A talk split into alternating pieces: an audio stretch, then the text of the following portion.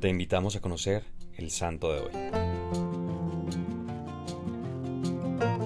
Hoy celebramos la fiesta del Beato Bartolo Longo.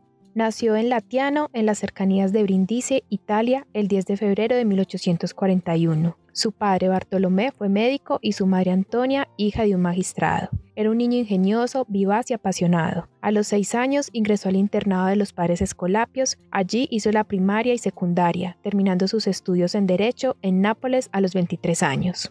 En la universidad conoce a varios profesores que le orientan hacia ideas liberales y su fe en Cristo se apaga. Su ideología hace crecer en él un sentimiento de odio contra el Papa y contra la Iglesia. Pronuncia discursos contra el Papa, paga con tragos a quienes insultan a los sacerdotes que pasan por la calle, defiende radicalmente las ideas de los grupos anticlericales, se involucra en el mundo del espiritismo, aprende rápidamente y es nombrado sacerdote espiritista. Pero él no se sentía feliz, se vuelve un hombre intranquilo, incapaz de conciliar el sueño, tiene visiones con seres extraños que le quitan por completo la paz.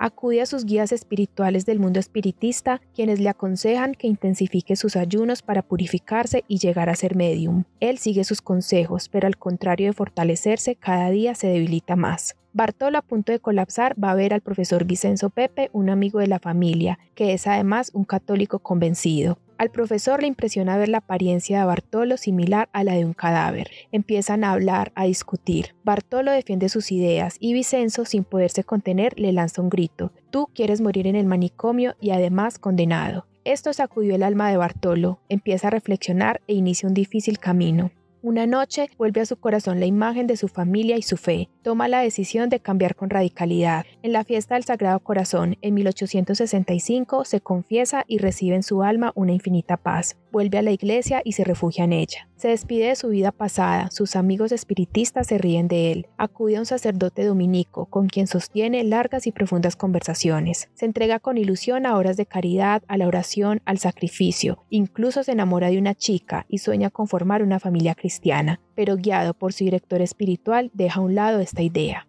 Ingresa a la tercera orden de los dominicos y reza cada tarde el rosario en casa de unos amigos. Sus amigos le invitan a hospedarse en la casa de la condesa Mariana de Fusco. La condesa le confió la administración de sus propiedades. Por tal motivo se radica Bartolo en Pompeya y al ver la miseria humana y religiosa de los pobres campesinos que habitaban el lugar, sintió en su corazón un llamado a dedicarse al catecismo y a la difusión del Santo Rosario en el lugar. Tan fuerte fue este llamado que más adelante construyó el santuario de Nuestra Señora del Rosario de Pompeya, donde los pecadores iban a encontrar perdón y paz. En torno a esta construcción nace una ciudad mariana, enriquecida con numerosos institutos de caridad. Surgen asilos para niños abandonados, talleres para obreros, imprentas para difundir la doctrina católica. Bartolo muestra especial interés por los hijos de los delincuentes, construyendo varios orfanatos dedicados a su cuidado. Contra todo pronóstico y a pesar de lo que decían sus enemigos, de que allí se formaban pequeños delincuentes, casi todos los exalumnos de esta obra llegaron a ser ciudadanos ejemplares. Bartolo contrae matrimonio con la condesa de Fusco, que así se convierte en su colaboradora fiel y generosa. Bartolo tenía un especial amor y devoción por la Virgen María, y ella fue la fuente de todos sus frutos apostólicos. Se dedicó sin cansancio a difundir el hábito del rezo del Santo Rosario. El 9 de febrero de 1924 muere Mariana de Fusco a los 88 años de edad, siguiéndola el santo italiano, dos años después, el 5 de octubre de 1926. El 26 de octubre de 1980, Juan Pablo II lo proclama beato.